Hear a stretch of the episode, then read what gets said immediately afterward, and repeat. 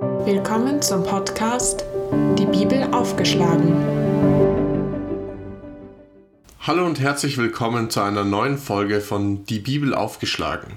Wir befinden uns im Johannesevangelium, Kapitel 2, Verse 13 bis 24. Dieses Kapitel hat in vielen Bibelversionen die Überschrift Die Tempelreinigung. Jesus Leidenschaft für das Haus seines Vaters wird in diesem Kapitel eindrucksvoll dargestellt. Ich selbst habe noch nie einen Pastor oder einen Hauskreis zu diesem Kapitel sprechen gehört. Und ganz ehrlich, kurz habe ich gezögert, ob ich überhaupt zu diesem Kapitel einen Podcast machen soll, weil es eventuell auch abschreckend sein kann. Heute aber bin ich froh, dass ich mich anders entschieden habe, weil dieses Kapitel extrem wichtig ist für unser Verständnis von Gott. Er ist nämlich unser liebender Vater und durch seinen Sohn Jesus zeigt er uns seine Gnade. Er möchte auf jeden Fall, dass jeder Mensch gerettet wird und kämpft dabei um jedes einzelne Herz, um meines und um deines. Gott ist aber auch Wahrheit und Gerechtigkeit und er hat eine Zeit des Gerichts bestimmt. Sollten wir diese Tatsache einfach ausblenden? Ich finde nicht. Lasst uns also direkt in den Text Johannes Kapitel 2, Verse 13 bis 17 hineingehen. Wenn du eine Bibel zur Hand hast, dann schlag gerne mit auf. Ich lese den Text einmal vor. Kurz vor dem jüdischen Passafest reiste Jesus nach Jerusalem. Dort sah er im Vorhof des Tempels viele Händler, die Rinder, Schafe und Tauben als Opfertiere verkauften. Auch Geldwechsler saßen hinter ihren Tischen. Jesus machte sich aus Stricken eine Peitsche und jagte die Händler mit all ihren Schafen und Rindern aus dem Tempelbezirk. Er schleuderte das Geld der Wechsler auf den Boden und warf ihre Tische um.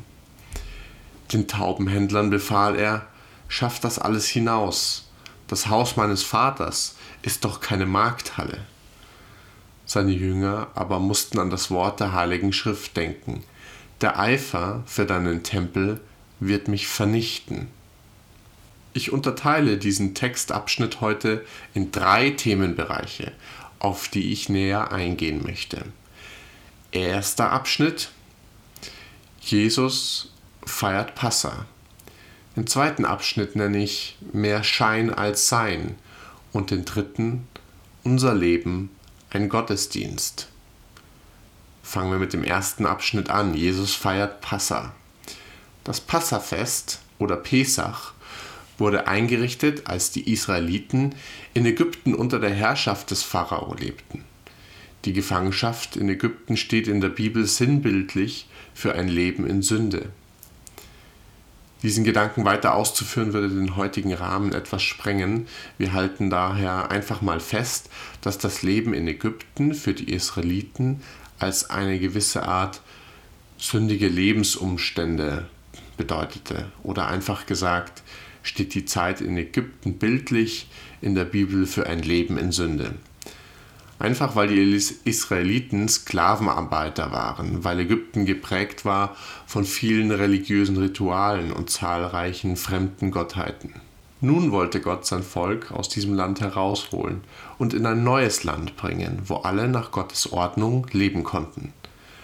An Passa sollten alle, die ein Lamm schlachteten und das Blut an ihren Häusern anbrachten, aus Ägypten herausgeholt werden – Sie setzten durch das Blut sozusagen ein Zeichen dafür, mit Gott aus dem Land Ägypten ausziehen zu wollen, um ihm in das neue Land zu folgen. Das Passa zeigt bildlich das Opfer Christi, das die Voraussetzung schafft, Menschen von der Sünde und der Folge der Sünde zu bewahren. Das wäre nämlich die ewige Trennung von Gott. In Gottes Gegenwart kann Sünde nicht existieren. Passa bedeutet im Hebräischen so viel wie vorübergehen oder verschonen.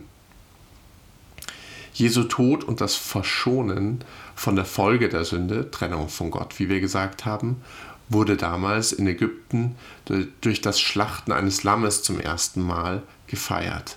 Von diesem Tag an sollte das Passa immer wieder als Erinnerung an den Auszug aus Ägypten und das Verschonen von der Folge der Sünde gefeiert werden.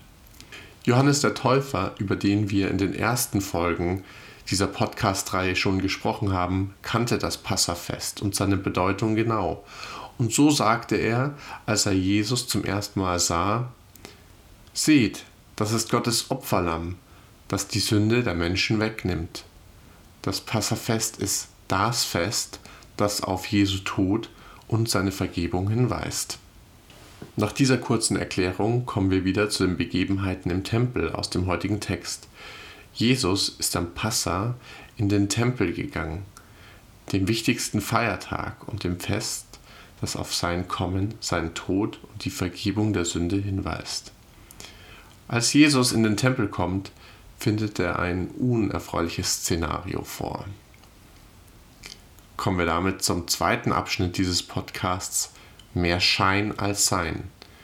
Lesen wir nochmal im Text, was passiert, als Jesus in den Tempel kommt. Dort sah er im Vorhof des Tempels viele Händler, die Rinder, Schafe und Tauben als Opfertiere verkauften. Auch Geldwechsler saßen hinter ihren Tischen. Jesus machte sich aus Stricken eine Peitsche und jagte die Händler mit all ihren Schafen und Rindern aus dem Tempelbezirk.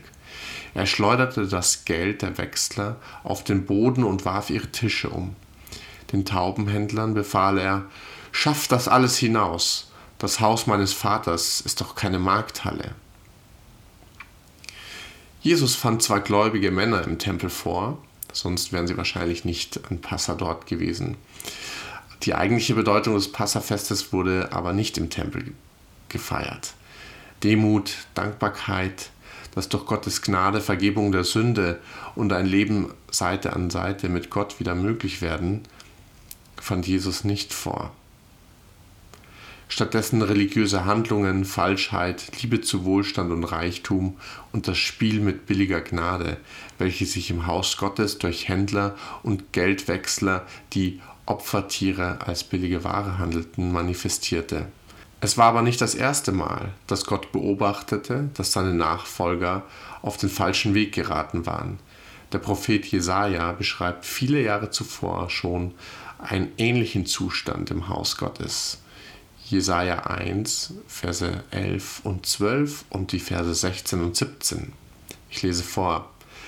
Der Herr fragt: Was soll ich mit euren vielen Opfern anfangen? Ich habe genug von euren Schafböcken und dem Fett eurer Mastkälber. Das Blut eurer Opfertiere ist mir zuwider, sei es von Stieren, Ziegenböcken oder Lämmern. Ihr kommt zum Tempel und wollt dort in meine Gegenwart treten, doch in Wirklichkeit zertrampelt ihr nur meinen Vorhof. Hat irgendjemand das von euch verlangt? Wascht euch, reinigt euch von aller Bosheit, lasst eure Gräueltaten. Hört auf mit dem Unrecht, lernt wieder Gutes zu tun, sorgt für Recht und Gerechtigkeit, tretet den Gewalttätern entgegen und verhelft den Waisen und Witwen zu ihrem Recht. Jesus ist wütend und enttäuscht von den Menschen, als er in den Tempel kommt, weil anstatt Gott wirklich zu dienen, viel Scheinheiligkeit passiert. Von Gottesdienst kann bei dieser Feier also nicht die Rede sein. Wenn wir verstehen möchten, wie Gott Gottes Dienst, also Dienst für ihn, wirklich meint, müssen wir auf Jesu Leben schauen. Er ist unser Vorbild, das in die Welt gekommen ist, damit wir an seinem Lebensstil erkennen können, was wahrer Gottesdienst wirklich bedeutet.